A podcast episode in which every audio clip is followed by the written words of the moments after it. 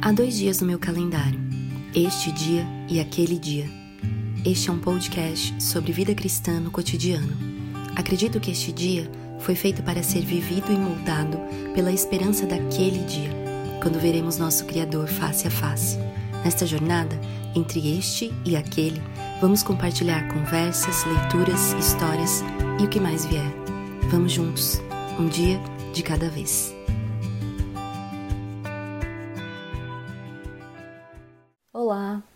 Estamos aqui para mais um episódio desse podcast, episódio número 12 da temporada 3.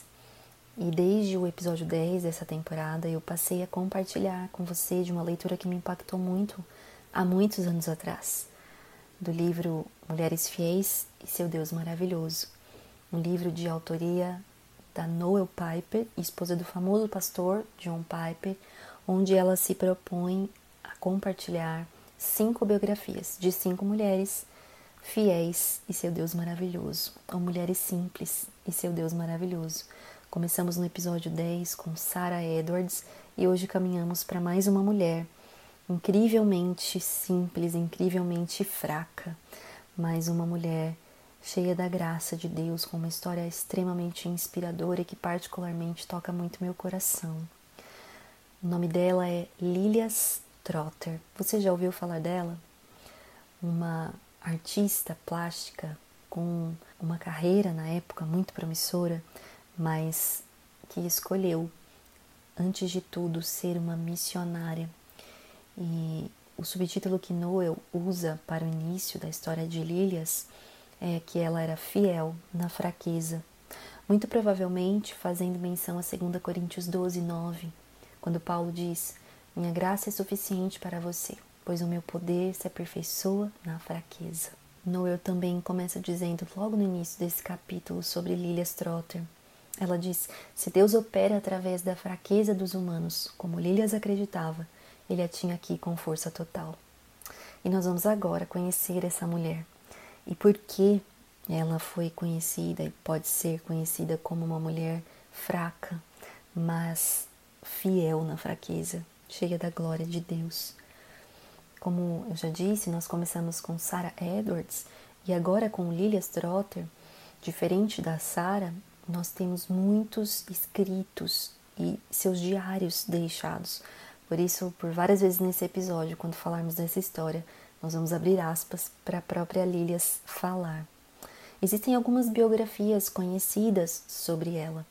E a sua biógrafa talvez mais importante seja, seja Miriam Hawkins. É, a sua biografia mais famosa sobre Lilias Trotter se chama Uma Paixão pelo Impossível. É, e também a outra que ela lançou sobre reflexões de fé e arte e escritos de Lilias Trotter. Mas a famosa escritora, teóloga, missionária Elizabeth Elliot, tão querida que aparece tanto aqui nesse podcast também. Também escreveu um livro sobre Lilias Trotter, chamado em inglês, é, eu não achei se existe em português, acredito que não, pelo menos até aqui, quando eu gravei esse episódio, uh, cujo título é Um Caminho através do Sofrimento, que são meditações baseadas nas parábolas da cruz e parábolas da vida de Jesus, escritas por Lilias Trotter. Existe também um site, liliastrotter.com, que eu vou deixar na descrição desse episódio. Ele é todo em inglês, mas ali você pode ver as suas obras, as suas artes. É muito interessante, vale a pena conhecer para ampliar um pouco mais, se você quiser, uh, sobre a história dessa mulher incrível. Assim como um filme biográfico que se chama Many Beautiful Things no YouTube, também em inglês, mas o YouTube tem gera a legenda, né? inclusive em português, não é perfeito, mas você pode acompanhar e se você, como eu, terminar esse episódio muito inspirado inspirada pela história de Lilias, com certeza você vai querer procurar essas referências, então estarão todas na descrição desse episódio.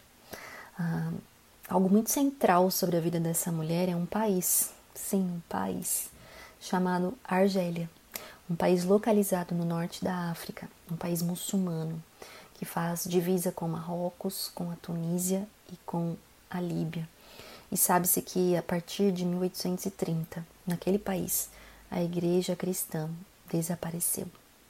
Interessante é que Agostinho de Hipona, um famosíssimo arauto da igreja cristã dos primeiros séculos, é, é da Argélia, é do norte da África.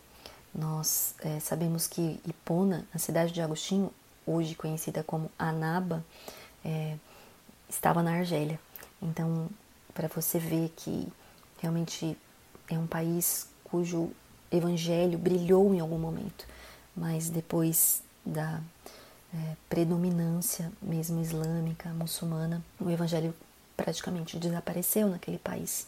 E a verdade é que os pais de Lilias Trotter, Alexander e Isabella Trotter, ah, jamais imaginariam e não viveram tempo suficiente para ver a Argélia, esse país do norte da África, tomar grande importância no coração de sua filha, que nasceu em 14 de julho de 1853 na Inglaterra, uma inglesa, há 169 anos atrás. Lilia Trotter foi profundamente influenciada por seus pais, Alexander e Isabella. Alexander Trotter era um respeitado corretor de investimentos, conhecido em sua família como alguém que tinha um, um caráter de amor, de gentileza, de generosidade e altruísmo.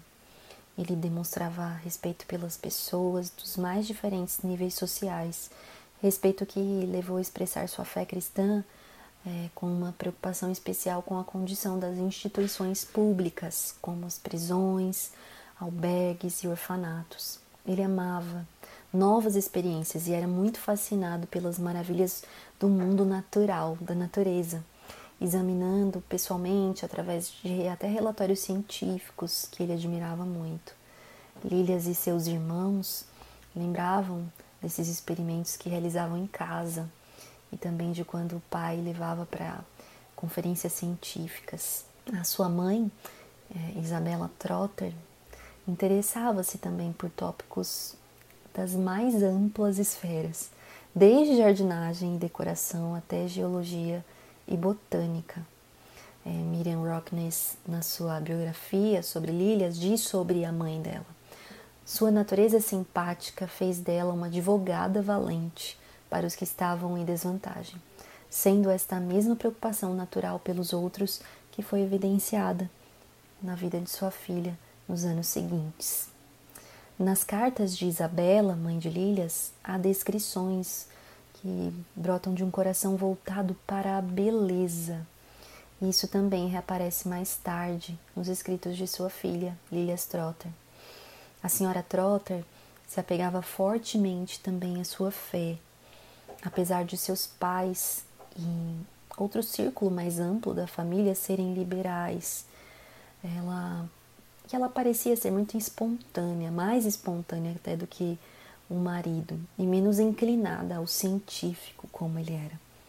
Certa vez, quando Alexander e ela faziam uma viagem distante, ela escreveu aos filhos de modo meio brincalhão, a respeito de um argumento sobre o comprimento da cauda de um cometa. Ela disse: Digo que parece ter dois metros de comprimento, porém o papai diz que é difícil falar, mas que tem realmente cerca de um grau e meio de comprimento, ou seja, cerca de seis vezes o diâmetro da Lua. Esse era o tipo de, de ambiente que Lilia Trotter cresceu, científico, ao mesmo tempo que espontâneo, ah, ligado à beleza, à admiração da natureza, à gentileza, à preocupação com questões sociais, entre tantas outras coisas. É, mas o pai de Lilias morreu quando ela tinha apenas 12 anos de idade. E o interessante que se diz sobre esse período é que a sua família observou uma mudança importante nela.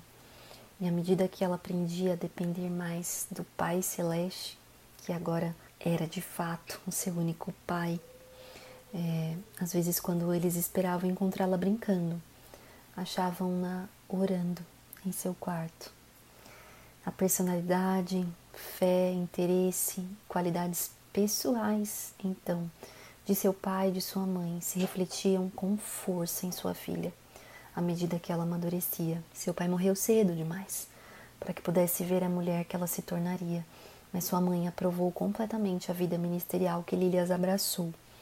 Isabela incentivou o extraordinário dom artístico também de Lilias.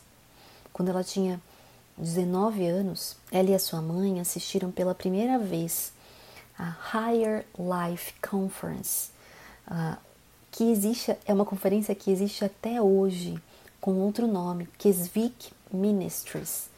E é muito interessante porque estamos falando aí de mais de 150 anos atrás e é uma conferência missionária que ainda existe. Uh, eu posso deixar também isso na descrição do episódio. E depois dessa participação, a primeira, ela sempre participava quase todos os anos dessas conferências e disse que elas exerceram uma forte influência no aprofundamento espiritual na vida de Lilia Trotter. E cada ano, sob a orientação dessa conferência, Lilia se envolvia em missões locais preparadas pelos organizadores da conferência. Por exemplo, sua irmã escreve é, uma carta sobre ajudar e servir um jantar tarde da noite para os cocheiros, homens que trabalhavam arduamente na condução de carruagens, e ela diz assim: O que você acha que Lilias e eu fazíamos ontem, de dez e meia até três da madrugada?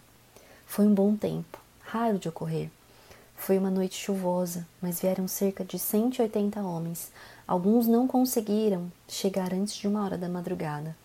Eles tiveram um excelente jantar, muitos cânticos e ouviram mensagens breves creio que foram muito abençoados e muitos deles não têm outras atividades sociais. Durante esses anos de ministérios, de ministério nessas conferências, através delas, né, na década de 1870, Dwight Moody, o famoso evangelista, realizou quatro grandes campanhas anuais em Londres, onde Lilias morava. E como membro da equipe voluntária para campanhas, Lilias acabou recebendo treinamento pessoal de Moody sobre como falar com as pessoas que buscavam a Deus. Somente mais tarde, Moody começou a usar o famoso livro sem palavras, que apresentava o evangelho em livros e um livro cujas páginas tinham cores diferentes, representando a história da salvação. Parece que Moody apresentou a Lilias essa ferramenta evangelística, que anos mais tarde na Argélia ela utilizou, especialmente onde a linguagem era uma barreira, porque na Argélia se falava árabe. É, e apenas uma observação que o livro, inclusive, da Noel traz sobre o livro Sem Palavras é que Moody desenvolveu este livro Sem Palavras, a ideia do livro Sem Palavras, uma ferramenta evangelística que atravessou aí centenas de anos e chegou até nós, foi porque quem apresentou a ele o conceito foi Charles Spurgeon. É, seu livro tinha somente páginas pretas, vermelhas e brancas, simbolizando a necessidade que o pecador tem da salvação, a provisão do sangue de Cristo para expiação e pureza da redenção. E, e, e o Spurgeon apresentou essa ideia do livro Sem Palavras num sermão em 1866. Logo depois, outras páginas foram acrescentadas é, por outros, mas nove anos depois do sermão de Spurgeon, Moody começou a usar o livro Sem Palavras. Mas em 1876, agora Lilia já tinha 23 anos, ela viajou pela Europa com sua mãe e sua irmã. E ao avistar os Alpes suíços, ela ficou tão deslumbrada pela beleza majestosa dos Alpes que rompeu em lágrimas. Isso era muito comum, ela registrar essa, essa resposta à beleza da natureza, muitas vezes caindo em lágrimas. Ela era muito sensível à beleza e aquela viagem encheu seus olhos e sua alma com cor e luz e a sua mão habilidosa com o seu pincel expressavam isso sobre a tela. E duas amizades muito significativas se iniciaram durante essa viagem. A primeira foi numa convenção na Suíça, onde ela conheceu Blank Haworth, que se tornou uma amiga íntima e em uma década se tornaria sua colega de missões e amiga mais próxima. E em Veneza, a senhora Trotter descobriu que John Ruskin, um famoso crítico uh, de arte, enfim, um filósofo que foi muito importante na área vitoriana, ele estava hospedado no mesmo hotel que elas. E então é, ele era a voz da arte no mundo da época, né? Se ele dissesse que determinada coisa era boa, aquilo era realmente bom. Essa era a ideia. E a senhora Trotter, mãe de Lilias, enviou-lhe um pacote com pinturas em guache de sua filha, juntamente com uma nota. A senhora Alex Trotter tem o prazer de enviar ao professor Ruskin as pinturas em guache de sua filha. A senhora Trotter está preparada para ouvir que ele não as aprova. Ela começou a desenhar na infância e recebeu pouco ensino. No entanto, se a senhora Trotter puder ter a opinião do Sr. Ruskin, isso seria valioso. Ruskin, no fim, descreveu os quadros que recebeu como uma obra meticulosa e extremamente correta. Apesar dessas palavras terem parecido bem equilibradas, a sua reação pessoal refletiu muito entusiasmo com Lilias. Ele mostrou a, aos Trotter ah, os tesouros da arte de Veneza, deu tarefas a Lilias e convidou para ser sua aluna quando ela retornasse à Inglaterra. Ele a tomou sob seu, seus cuidados mesmo, como um tutor que visualizava de antemão um grande futuro para ela como artista de nível mundial. É, inclusive ela e sua irmã visitaram Ruskin com frequência na sua casa de, de campo, onde ele ajudava a Lilias a aprimorar sua técnica. E essas semanas imersas em forma, beleza, cor, rejuvenesceram o espírito dessa jovem mulher de 23 anos que gastava o resto de seus, do seu tempo. Ela ficava entre a arte e os trabalhos missionários locais em Londres. Mas quando Lilias tinha 26 anos, Ruskin ficou frustrado, porque ele achava que ela ah, tinha muitos, muitas distrações e não conseguia se dedicar totalmente à arte. E ele não aprovou como ela dividiu o tempo entre as missões e a arte, a dedicação à sua arte. E ela gastava muito, muito tempo nas ruas de Londres, é, servindo a outros nessas, nesses trabalhos locais. Então, Ruskin demonstrou a ela mais abertamente quanto a glória da vida da arte estava diante dela. É, ela poderia ser uma artista consagrada se ela se dedicasse. É, ele chegou a dizer que ela seria a maior pintora da época e faria obras imortais. E essa foi uma decisão para Lilias angustiante. Paralelamente, em sua vida existiam duas atividades totalmente apaixonantes: arte e ministério. E ela sabia que era impossível doar-se totalmente às duas ao mesmo tempo. Não é possível servir totalmente a dois diferentes senhores. Mas Lilias entendeu que é possível uma das paixões tornar-se serva da outra. E assim ela teve de decidir qual paixão poderia tornar-se mestra da outra. Por muitos dias, Lilias ponderou é, seus desejos e, e orou a Deus para que tornasse claro o seu chamado. E a sua amiga Blank Pigot, que também mais tarde escreveu uma biografia sobre Lilias, escreveu assim: Ela me disse que sentia como se aqueles dias parecessem muitos anos. Ao escrever para mim, ela disse: Você entenderá que não é por vaidade que lhe conto os elogios de Ruskin à minha obra. Acho que não é por vaidade, pois não tenho autoridade sobre o meu dom, assim como não a tenho sobre a cor do meu cabelo. Eu lhe contei porque preciso de oração para descobrir com clareza a vontade de Deus. O deleite intenso que ela sentia diante da perspectiva de uma vida devotada à arte e envolvida pela arte, somente fez com que ela buscasse mais intensamente ser guiada pela vontade única de Deus.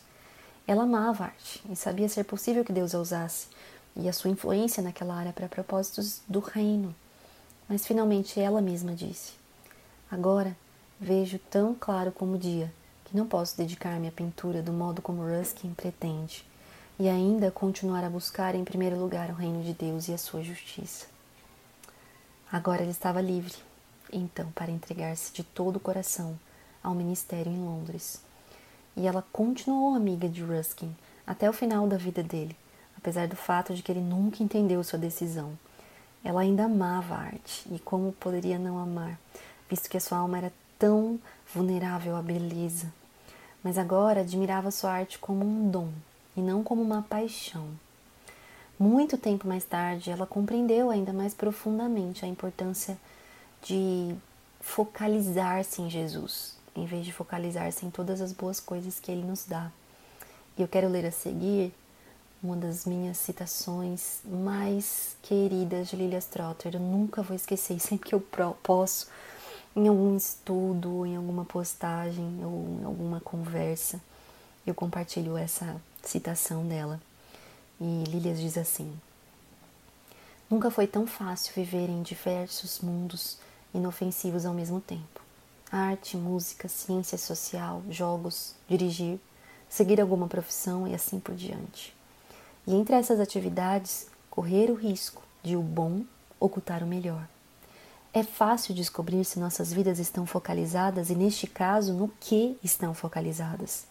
Em que se concentram nossos pensamentos quando nossa consciência volta pela manhã? Onde eles oscilam quando a pressão é aliviada ao longo do dia? Tenha coragem para perguntar isso a Deus e peça-lhe que lhe mostre se tudo está ou não focalizado em Cristo e em Sua glória. Como trazemos as coisas a um foco no mundo da ótica? Não olhando para aquilo que precisamos deixar, mas olhando para aquele ponto que precisa ser focalizado. Direcione a visão de sua alma para Jesus e olhe insistentemente para Ele. Então, uma estranha obscuridade virá sobre tudo o que está à parte dele. Maravilhoso. Maravilhoso. Eu não consigo não me não ser tocada por essa por essa reflexão de Lílias sobre focalizar-se em Jesus e sobre como o brilho de Jesus, o caráter de Jesus, a beleza de Jesus ofusca todo o resto do universo. Mas para Lílias, então, o ministério significava ajudar a criar e administrar lugares e programas para moças pobres trabalhadoras, a fim de que essas tivessem refeições e um lugar para dormir. Então, isso era o que ela entendia por ministério naquele tempo em Londres. Isso significava dar aulas de estudo bíblico para mulheres e crianças. Ela estava envolvida em trabalhos de resgate, estar presente onde mulheres precisassem de ajuda para saírem de más situações, ou talvez sentar-se a noite inteira com uma menina pobre e desequilibrada para impedi-la de cometer suicídio, ou até sair pelas ruas para oferecer às prostitutas um lugar seguro. Lilias atravessava destemidamente as ruas com a finalidade de resgatar essas andarilhas. Elas trazia ao albergue para que tivessem uma boa noite de sono e para treiná-las em alguma habilidade que lhe desse algum emprego e as apresentasse a algum pastor.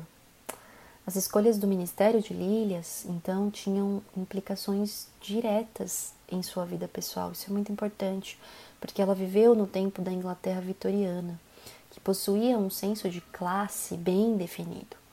E ao escolher trabalhar entre aquelas pessoas que eram consideradas desprezíveis pela sociedade, ela estava também se excluindo de um círculo de amizades na sociedade. E em primeiro lugar, é, as damas distintas daquela época, elas não, entre aspas, trabalhavam. E certamente não andavam sozinhas ou frequentavam aquelas partes da cidade que Lilias frequentava. As mães, no nível da sociedade em que Lilias nasceu, não desejariam para seus filhos uma mulher que se comportasse de modo tão impróprio. Por isso, Lilias havia escolhido permanecer solteira. Então, em 1884, quando ela contava com 29 anos, Lilias se precisou se submeter a uma cirurgia especial, é, mas superficial. Ela estava tão exausta na época antes da cirurgia que a sua recuperação foi complicada. Ela teve complicações e a recuperação demorou mais tempo do que deveria. Com isso, Lilias teve uma sequela permanente no seu coração. Contudo, até mesmo um coração fraco, que tornaria outras mulheres semi-inválidas, não conseguiu mantê-la em casa. Quando retornou ao ministério, Deus estava lhe preparando para uma visão mais ampla. Ela diz assim: Eu estava ocupada, trabalhando em Londres. Tudo prosperava com a bênção de Deus. Eu não tinha outro pensamento a não ser o de passar toda a minha vida ali. Toda a questão missionária parecia-me obscura e estava totalmente além do meu horizonte. Mas eu tinha duas amigas, com as quais desfrutei de um bom relacionamento. Elas tinham o coração no evangelismo e do evangelismo de regiões em trevas exteriores, áreas do mundo ainda não alcançadas pelo evangelho. Não me lembro de que tivessem falado pessoalmente qualquer coisa a respeito do assunto, mas dava para sentir o que estava no coração delas. Elas estavam animadas, e depois de algum tempo, embora eu não estivesse mais interessado no assunto, comecei a sentir que elas tinham uma comunhão com Jesus da qual eu nada sabia a respeito. Eu o amava, não queria viver sem essa comunhão, Portanto, comecei a orar: Ó oh, Senhor, quanto aos povos que ainda não foram alcançados, dá-me a mesma comunhão contigo que tem dado a essas duas irmãs. Não se passariam muitas semanas até que começasse a acontecer. Um estranho anseio de amor por aqueles que estavam no vale da sombra da morte. Um sentimento de que Jesus poderia falar comigo a respeito disso e de que eu poderia falar com ele. Uma grande barreira entre eu e ele foi rompida e desaparecera. Naquele tempo eu não imaginava sair da Inglaterra e não tinha a menor intenção de estimular outros de minha casa a fazê-lo. Contudo, antes que se passassem 18 meses, Deus traçou meu caminho em direção à escuridão, de forma tão reta como uma linha ao campo missionário que ele estava direcionando. Duas coisas então começaram a acontecer. Primeiro, Lilias começou a sentir um anelo pelas necessidades dos não, dos não cristãos em terras longínquas. E segundo, como uma de suas amigas disse, ela me falou que sempre orava, sempre que orava, as palavras África do Norte soavam em sua alma como se uma voz estivesse chamando. No entanto, não parecia realmente assim possível que ela pudesse ir a algum lugar porque estava comprometida, inclusive, a cuidar de Jaqueline, sua irmã deficiente, durante seis meses a cada ano, pois sua mãe havia morrido há alguns anos. Em maio de 1887, ela ouviu então um missionário dizer que quatro dias antes ele havia estado na Argélia, África do Norte. Ela disse, naquela primeira frase que ele disse, o chamado do Senhor sou. Se a Argélia estava tão próxima assim, eu poderia passar seis meses lá e a outra metade do ano em casa. Então aquele era o chamado para mim. E antes do amanhecer não restava qualquer sombra de dúvida de que este era o plano de Deus. E então, no seu 34 aniversário, nesse dia, 14 de julho de 1887, há 135 anos atrás, ela enviou uma inscrição para a missão da África do Norte. Eles não acharam sábio responsabilizar-se por ela, porque seu frágil coração não iria permitir que ela passasse no exame de saúde. Contudo, eles estavam dispostos a aceitar que ela trabalhasse em harmonia com a missão, mas não ligada à missão. Mesmo assim, Lilias Trotter saiu em 5 de março de 1888, como expressam suas próprias palavras, com um estranho e ao mesmo tempo alegre sentimento de tudo ter entregue e lançado sobre Deus. Suas companheiras eram Lucy Lewis e Blank Haworth, que ela havia conhecido na viagem à Europa com a sua mãe, e fora sua amiga especial desde que se conheceram. Blank seria constante colaboradora de Lilias e amiga mais chegada durante 30 anos. Ela, então, e suas amigas deixaram a Inglaterra menos de nove meses depois de Lilias ter sentido o chamado de Deus. Muitos missionários, inclusive de hoje, confirmariam que não havia tempo suficiente para a preparação. Contudo, ela tinha 34 anos de preparação. Deus não desperdiça nada. E durante toda a sua vida tinha preparado para fazer essas missões. Foi um treinamento por meios que não teriam sido imaginados pelos programas de treinamento missionários disponíveis a ela. Essas mulheres navegaram até Argel, capital da Argélia em 9 de março de 1888. E este pequenino grupo de missionárias trouxe uma carga de obstáculos junto consigo. Nenhuma delas estava apta para aprovação no exame médico de qualquer sociedade missionária, e aquelas três mulheres não conheciam nenhuma alma viva na Argélia e nenhuma frase em árabe. Elas não tinham ideia de como iniciar um trabalho numa terra intocada. Mas Deus é maravilhoso e elas começaram a fazer oração, que seria o clamor de seus corações durante os anos que viriam. Primeiro, que as portas fossem abertas. Segundo, que os corações fossem abertos. E terceiro, que os céus fossem abertos. E elas oraram todo o tempo desse ministério por anos na Argélia assim. Então, simplesmente dando cada passo adiante, enfrentaram as barreiras entre elas e esse povo. A maior barreira era o islamismo. É, a observância religiosa do islamismo, né, que requeria naquela época, assim como agora, eram, envolviam cinco deveres, né, chamados pilares do, islam, do islamismo. Confissão de fé, oração em, em árabe cinco vezes ao dia, jejum durante os 30 dias do Ramadã, caridade e a peregrinação até Meca, ou outros lugares sagrados. Né? Essas observâncias elas estavam muito entrelaçadas na vida diária e na cultura daquele país, é, mas que pouco contribuíam para transformar as vidas. Apenas algumas semanas após sua chegada, Lilias recebeu a notícia da morte da sua irmã deficiente. E isso foi um choque. O plano de Lilias era dividir cada ano entre missões na Argélia e o cuidado de Jaqueline. E quando Lilias disse adeus a Jaqueline, esperava revê-la em seis meses.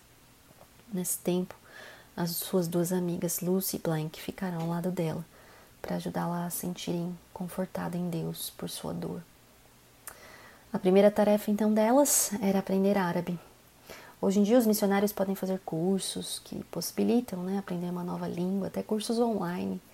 Mas Lilias e sua, suas colegas de missões tiveram de improvisar seus próprios métodos, usando os recursos que elas dispunham na época.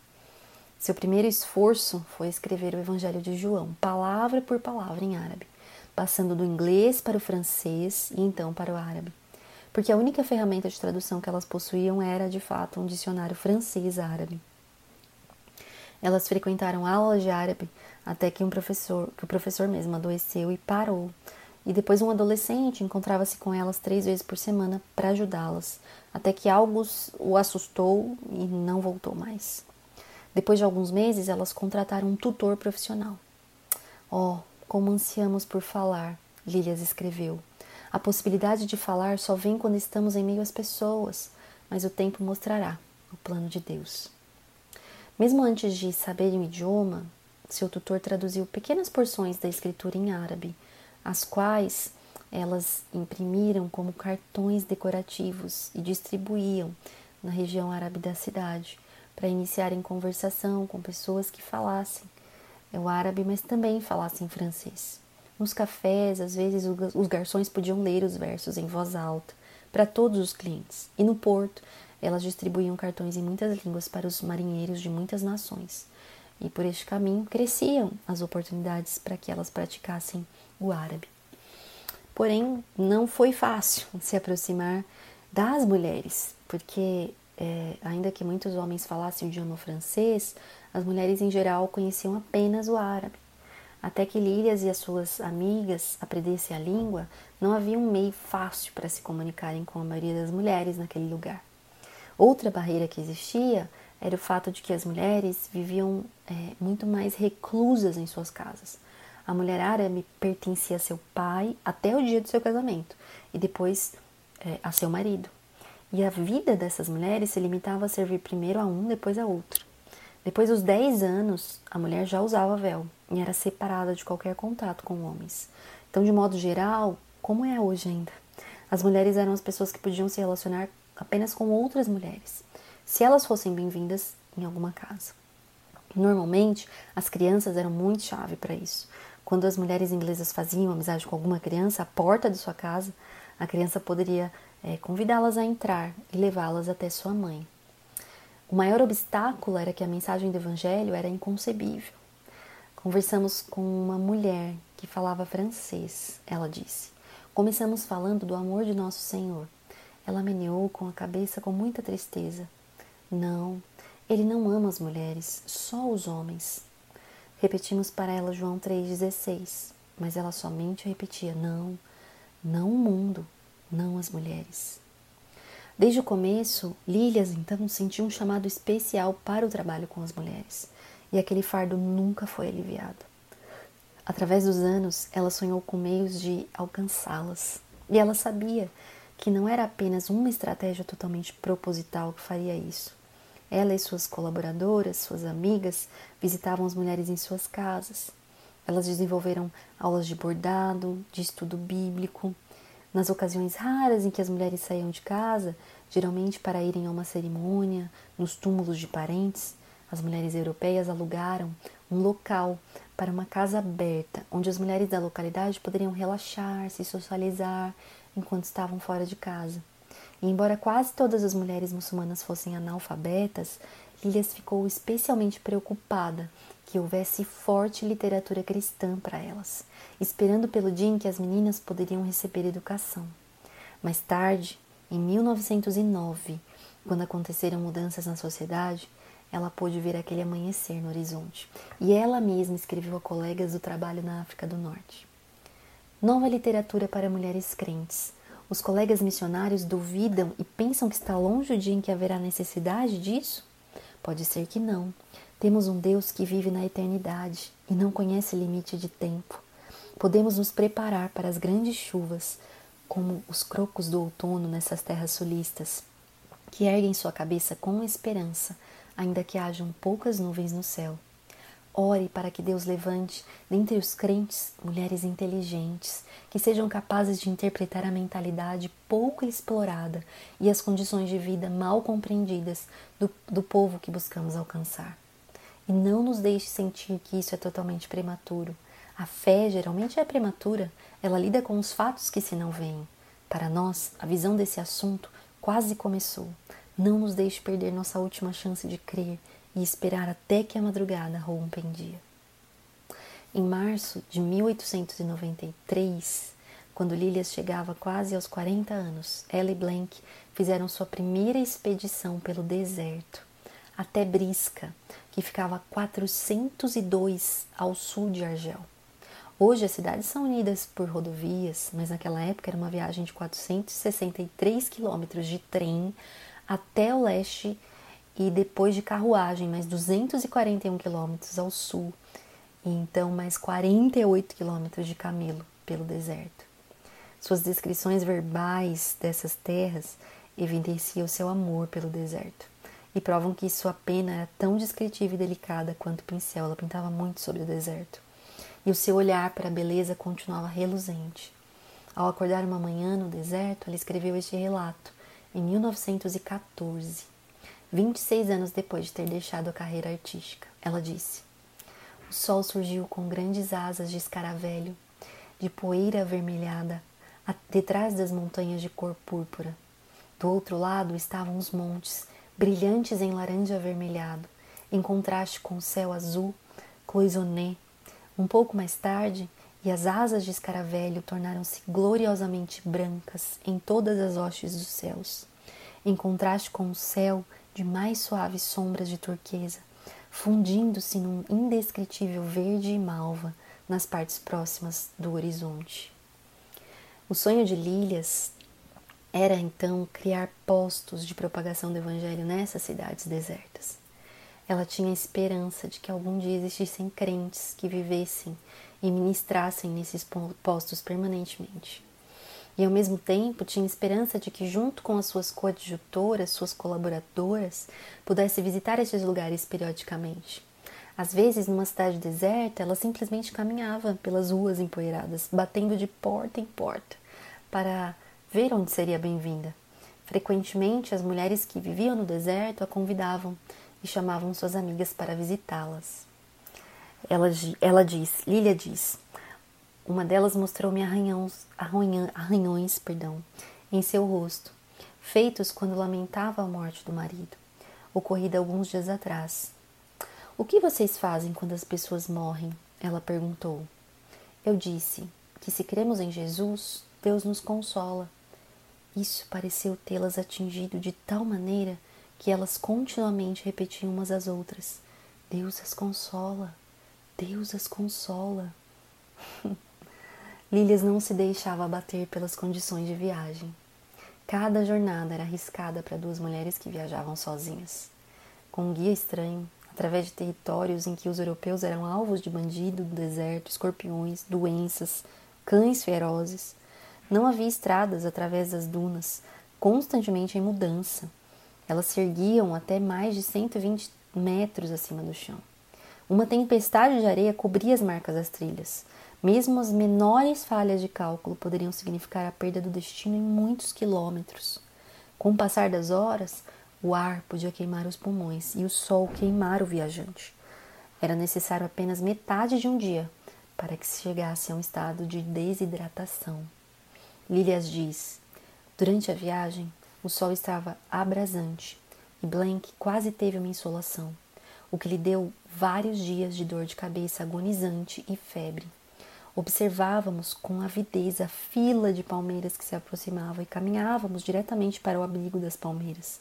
O único meio de refrescar-nos era mergulhar nossas mãos na areia.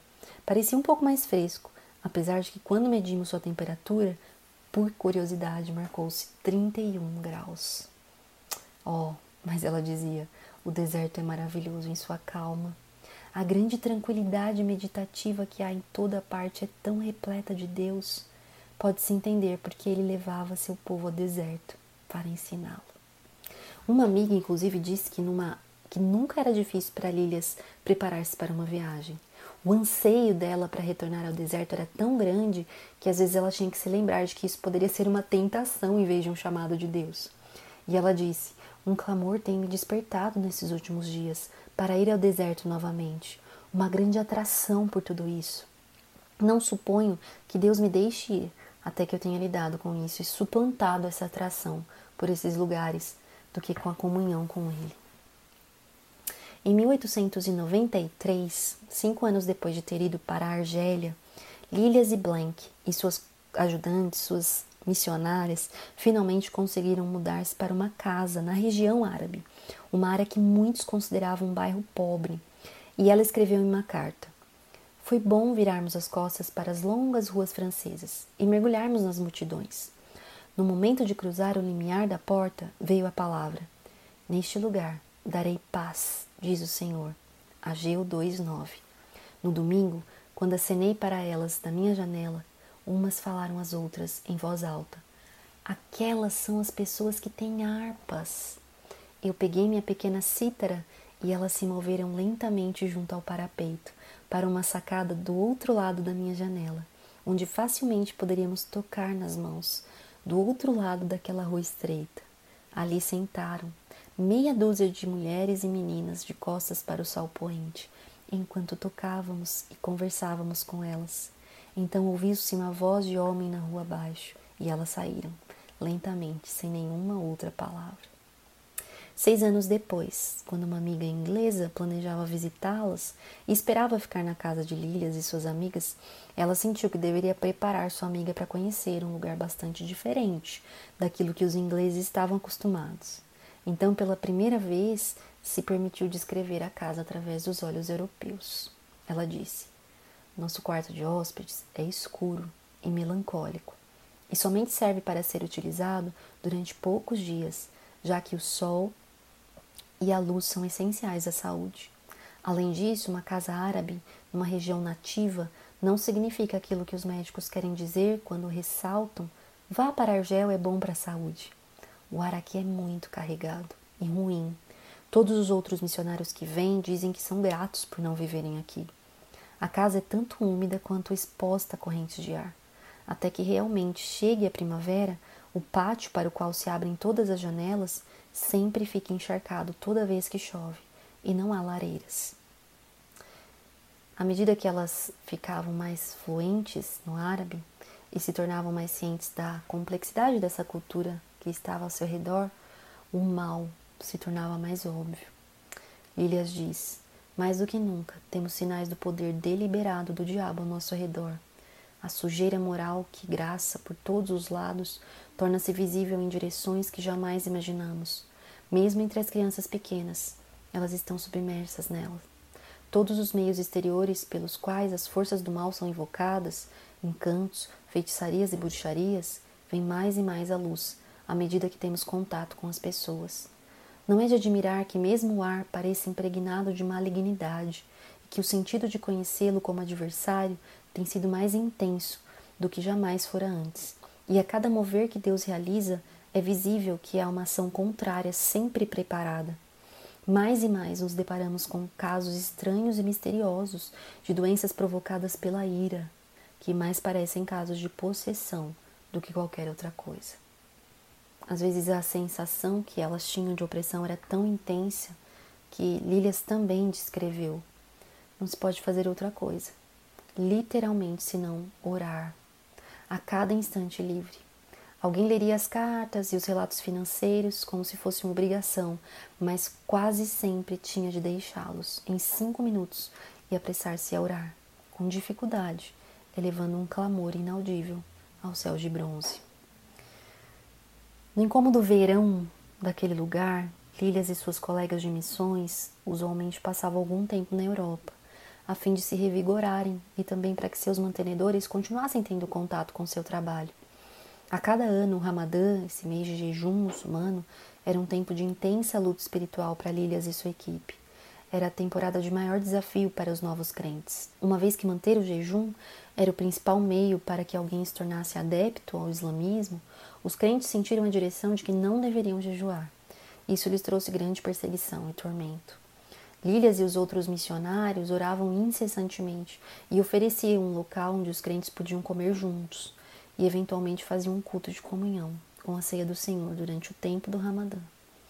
Sempre, em alguns anos, depois de ficar mais e mais envolvida e sobrecarregada com o ministério, ela sofria um desfalecimento físico. Isso requeria que ela estendesse seu tempo na Inglaterra, tempo de descanso. Deveria ela ter feito de modo diferente? É difícil e provavelmente injusto julgarmos. Sabemos que na Argélia ela se disciplinou a regularmente tomar algum tempo, esconder-se por entre as moitas altas de grama em algum lado tranquilo da montanha, para estar a sós com Deus. Ela era cuidadosa em fazer uma pausa durante os meses perigosos do verão e às vezes retirava-se a uma cidade litorânea, longe de Argel.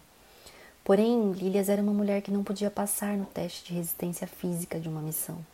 Com um coração fraco, Provavelmente não teria parecido esquisito para muitas pessoas se ela tivesse passado sua vida na Inglaterra como uma semi-inválida. Sim, sua saúde requeria periodicamente que ela parasse e passasse algumas semanas ou meses em recuperação. Mas ela não viveu a vida como uma pessoa frágil, pelo contrário. Por amor ao Evangelho, ela era uma pioneira numa terra cujo clima prejudicou a saúde de muitos que foram até e que eram mais fortes que ela. Com frequência ela tinha que sair desse lugar de missões em função da saúde, e às vezes também por causa da política de ocupação do governo francês. Era aquele tempo perdido de descanso? Eram, seus períodos de abatimento impediram o avanço do evangelho? Provavelmente não. Ela realizou mais do que muitos nós jamais esperamos realizar. E parecia que os tempos de descanso eram extra eram sempre é, vindos com um tempo de grande dificuldade, desafio, como se Deus a estivesse recarregando. Ah, e os tempos de descanso também eram com frequências ricos em escritos e em criatividade para ela. Durante toda a vida de Lilias, muitos de seus escritos evangelísticos foram feitos no período de descanso e recuperação, que se seguia um colapso de saúde. Ela parecia ver tudo ao seu redor como uma pintura de Deus e seus caminhos como uma parábola. Ela compilou algumas parábolas em livros durante seus períodos de enfermidade. Algumas dessas parábolas também podemos encontrar na internet, inclusive em alguns sites traduzidos em português. Em um trecho dessas parábolas, ela diz: Entrei na, na profundeza das águas. Salmo 69, 2.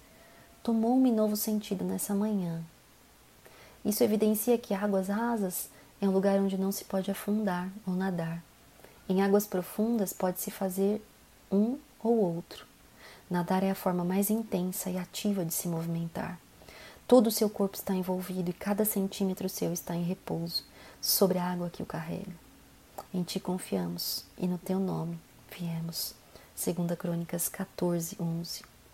O Diário de Lílias era uma combinação de palavras, pinturas e esboços. No tempo livre, ela usava muitas das pinturas para ilustrar livros devocionais que deu a milhares de pessoas um vislumbre da verdadeira vida numa área que parecia naquele tempo remota e exótica. Hoje, suas pinturas serviriam como uma vívida história do deserto e do povo árabe e daqueles lugares que agora estão no centro do conhecimento do nosso mundo. Mas infelizmente sua arte é inacessível, guardada nos arquivos da Inglaterra, até que uma casa editorial sábia e corajosa se dispõe a torná-la disponível novamente. Lilias reservou 30 pequenas, pequenos volumes de diários. E onde estão eles? Ah, Noel diz no livro que ela pesquisou e encontrou um, um escritório da Arab World Ministries, onde lá ela descobriu os arquivos de Lilias, um rico acervo de livros, folhetos de modo muito atrativo, seus diários e relatos, museus em miniatura iluminados por extraordinárias pinturas a guache e esboços fortes. As pinturas de Lilias, a quais Huskin tão orgulhosamente patrocinou, suas primeiras obras antes de ir à Argélia, também estão guardadas nas salas de impressões do Ashmolean Museum em Oxford, na Inglaterra. Essas citações são de Miriam Hawkins também, é, em um outro livro sobre Lilias Trotter. Um de seus mais criativos e forçados escritos nos pode parecer óbvio agora, mas Lilias era alguém entre aqueles que estavam à frente da época em suas missões, com a ideia de criar e publicar livretos que teriam aparência e gosto árabe, para um leitor árabe. A palavra escrita tinha uma vantagem sobre a palavra dita. Se uma pessoa levasse uma literatura para casa, poderia ler e reler na particularidade do seu lar, sem ter de sofrer pressões em função das aparências. Lílias e suas amigas escreveram muitas histórias e parábolas que demonstravam vários aspectos de Jesus e do Evangelho. Ela ilustrava as histórias e fazia bordas árabes nas capas e nas páginas. Ela disse assim: Primeiro, num tempo em que a maior parte da literatura para muçulmanos lidava com muitos pontos de dificuldade e diferença entre as duas religiões, uh, na verdade quem diz isso é Blank, Blank Pinot, uma amiga de, de Lilias Trotter. A senhorita Trotter escrevia nessa época histórias que, com todo o seu conhecimento íntimo do pensamento e do comportamento muçulmano, apelava primeiramente para a semelhança fundamental, as grandes necessidades de todo ser humano. E, em segundo lugar, a senhorita Trotter dava a todos os seus folhetos um toque de cor e de beleza oriental com desenhos em duas cores ou pequenas gravuras que pareciam artisticamente de acordo com a caligrafia árabe ao invés de uma escrita estrangeira e estranha. Seu olhar, então, não se limitava apenas aos árabes da Argélia. Uma excelente literatura árabe poderia ser usada através de todo o mundo árabe. Durante muitos anos, então, é, março parecia sempre trazer dificuldades mais profundas na área física, espiritual ou política. Lílias ela, ela achava que Satanás reconhecia que era o seu aniversário de chegada delas no território dele. E o mês de 1918 trouxe uma mudança que abalaria sua vida, porque a sua mais próxima amiga, Blank Haworth, havia deixado a Inglaterra junto com Lilias em 1888 e haviam ministrado juntas durante 30 anos. Ela faleceu. E sua morte significou o fim de uma profunda amizade com a pessoa que melhor conhecia Lilias em todo o mundo. Juntas elas fundaram Algiers Mission Band. Lilias viveu mais de 10 anos e viu o Algiers Mission Band crescer e incluir 29 colaboradoras é, em pelo menos 14 cidades desertas. Em 1964, essa organização uniu-se ao North Africa Mission, que mudou seu nome para Arab World Ministries em 1987 e que existe até hoje. Começou com Lilias, começou com suas amigas e existe até hoje essa organização missionária para o mundo árabe. É difícil imaginar Lilia, Blank e suas colaboradoras, em sua maioria mulheres solteiras, realizando tudo o que fizeram, considerando a saúde, o clima, os desafios espirituais, mas elas desenvolveram meios para que os crentes árabes se tornassem financeiramente independentes. Elas ofereceram acampamento familiar, grupos onde grupos podiam ouvir o evangelho, longe das pressões culturais. Elas atuavam como casamenteiras, contribuindo para a formação de famílias entre cristãos árabes que desejavam se casar e sempre tentavam atrair outros ao seu chamado e visão. É possível que elas tenham sido as primeiras a criar um, a criar um plano de missão a curto prazo. Havia oportunidades para representar a causa muçulmana, a Igreja Cristã Internacional, falando em igrejas, em conferências, e assim elas expandiam a visão desse ministério. Nos últimos três anos da vida, então, de Lilias, o coração fraco dela a confinou num quarto e ela transferiu as responsabilidades da liderança da organização para outras pessoas. Ela disse: Há muito tempo atrás, no passado, era uma alegria pensar que Deus precisava de mim. Agora é uma alegria muito mais profunda sentir e ver que Ele não precisa de alguém, mas que Ele tem tudo em Suas mãos. Em um determinado ponto da sua vida, alguém descreveu assim: ela era tranquila e criou uma tranquilidade tal como alguém escreveu após tê-la visto pela primeira vez. Foi encantador conhecer a senhorita Trotter. É maravilhoso estar próximo dela. Eu amo a quietude dela. E isso foi muitos anos depois, quando a luta tinha sido longa e difícil. era a tranquilidade da força, o calor do ferro que saía da fornalha. Essa tranquilidade frequentemente havia sido seu aspecto durante o dia, especialmente quando estava restrita a permanecer em sua cama, mas quando ela estava sozinha à noite, principalmente, ela era uma guerreira. O mapa da Argélia e da Tunísia, seu manual de intercessão, permaneciam ao lado de sua cama, e ela criava estratégias, consumia-se em oração com sua lâmpada acesa até as primeiras horas da manhã, com uma intercessão tal que somente fazem os que amam fazer. Escrito no mapa com sua própria caligrafia estava o desafio: Atenta para o ministério que recebeste do Senhor, para o cumprires. Colossenses 4,17. Ela compreendeu que a oração não é necessariamente fortalecida por estar presente no local pelo qual se ora. Pelo contrário, talvez alguém ore com mais intensidade estando longe. Ela diz: a incapacidade de ir pode causar grande gozo ao orar. Pode-se estar em espírito entre as apreciadas casas de barro em Tolga, nos tetos abobada, abobadados de Souf, nos arcos em formato de ferradura em Tozer e nos casebres de cerâmica construídos nas colinas, cercados de figueira na Índia, e assim trazer o derramamento do Espírito Santo, pela fé, talvez mais efetivamente do que se estivesse presente lá. Pode-se fechar a porta, por assim dizer, e ficar a sós com Deus, algo que alguém no campo missionário não pode fazer, em vista das inquietantes distrações das coisas visíveis exteriores. Uma de suas amigas descreveu a transformação em Lilias enquanto ela se aproximava da morte, do portão do céu. Ela disse: Eu me lembro de uma meditação de Lilias Trotter sobre o corpo glorificado na ressurreição. Suponha, ela imaginou, que ao invés de sangue, cada veia fosse preenchida com luz. No último ano de sua vida, isso quase parecia estar acontecendo nela mesma. Tão belo e estranho era o brilho da luz espiritual em um corpo frágil e exaurido. Em 27 de agosto de 1928, suas amigas cantaram: Jesus amado da minha alma. Lilias olhou pela janela e exclamou: Uma carruagem e seis cavalos. Uma amiga perguntou: Você está vendo coisas belas? Ela disse: Sim, muitas coisas belas. Ela ergueu as mãos em oração quase que de imediato, tranquilamente, deu seu último suspiro. Lilia Strotter não completou, não contemplou a resposta à sua oração para que uma multidão de muçulmanos fosse convertida a Cristo. Tanto naquela época como hoje, o solo é rígido. Os escritos de Lílias que foram distribuídos são parábolas de anelo por aquele glorioso florescer da primavera de Deus, chegando ao mundo muçulmano.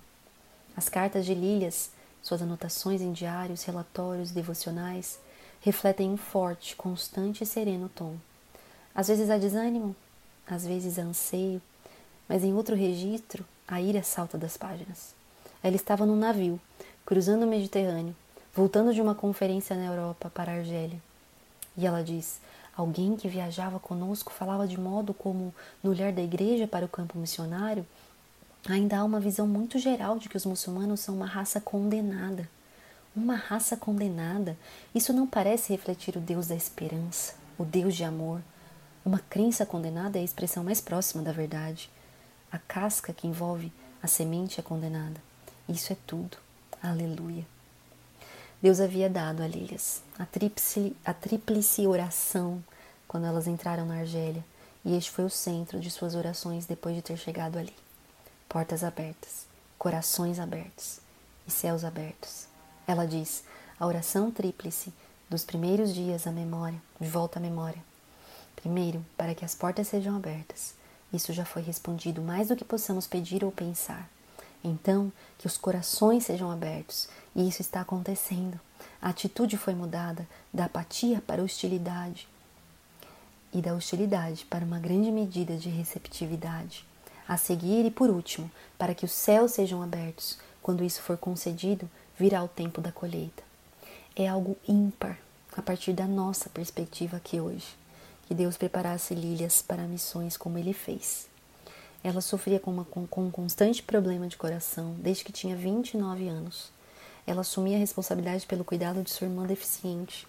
E quando pensou em missões como uma possibilidade, já estava, entre aspas, muito velha é, para o que se esperava de uma missionária. Isso faz com que nós possamos perguntar a nós mesmos algumas coisas.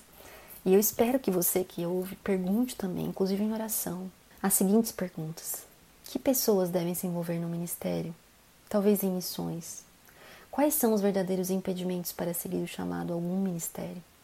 Quais são as qualificações requeridas para seguir o, chamado de Deus? Que preparação esse chamado requer? É possível que eu, é, minha filha, minha neta faça algo assim? Talvez sim, talvez não. Isso não depende de mim. Quem é o meu Deus? Não é Ele o mesmo Deus que chamou Lilia Strotter? Preparou-a, levou-a, sustentou-a na Argélia durante 40 anos. Ele não é o mesmo ontem, hoje e para sempre. Contudo, como posso saber o que está reservado para o futuro? Como saberei o modo como me preparar? Talvez o chamado de Deus para mim, agora, para você, seja para que eu esteja aqui e você onde você está. Mas não presumo que sempre será assim. Nesse interim, é, desejamos ser como Adeline Breathwaite e Lely Duff, aquelas duas amigas de Lilias, cujas, cujas orações determinadas e a dor de espírito inspiraram Lilias a pedir que Deus concedesse o mesmo que, de, que deu a elas a ela mesma. O que Deus deu a ela foi comunhão com Ele, e isso a levou a Argélia. Adeline e Lely são exemplos, assim como Sarah Edwards, a exortar Samuel Hopkins, como vimos no episódio 10, é, de mulheres que falaram e oraram com fidelidade, sem compreender totalmente o impacto contínuo que Deus faria através delas. Adeline e Lely foram responsáveis em parte por 40 anos de ministério fiel na Argélia, apesar de que elas mesmas nem foram aquele campo missionário e Lilia Strotters, no, nos padrões humanos. Deveria ter sido uma artista famosa, ainda que frágil. Certamente ela não era saudável bastante para ser uma missionária num local de clima e cultura tão exigentes como a Argélia. Ainda assim, como a própria Lilias afirmou, seu Deus é o Deus do impossível. Essa história é incrível. Eu me inspiro demais é quase impossível assim não sair do texto que a Noel Piper descreveu, porque ele é muito rico. E eu espero que essa narrativa, quase que uma narrativa desse capítulo nesse episódio, que inflamou meu coração enquanto eu lia, possa ter feito o mesmo com você que ouve. Haverá algo impossível para o nosso Deus? Estamos onde Ele quer que estejamos, mas que Ele nos envie onde quer que Ele queira nos enviar. Que Deus te abençoe. Até o próximo episódio. Este foi mais um episódio do podcast Este Dia e Aquele Dia. Para ter acesso a outros textos e outras informações, acesse o site esteaquele.com. Obrigada por ouvir e até a próxima.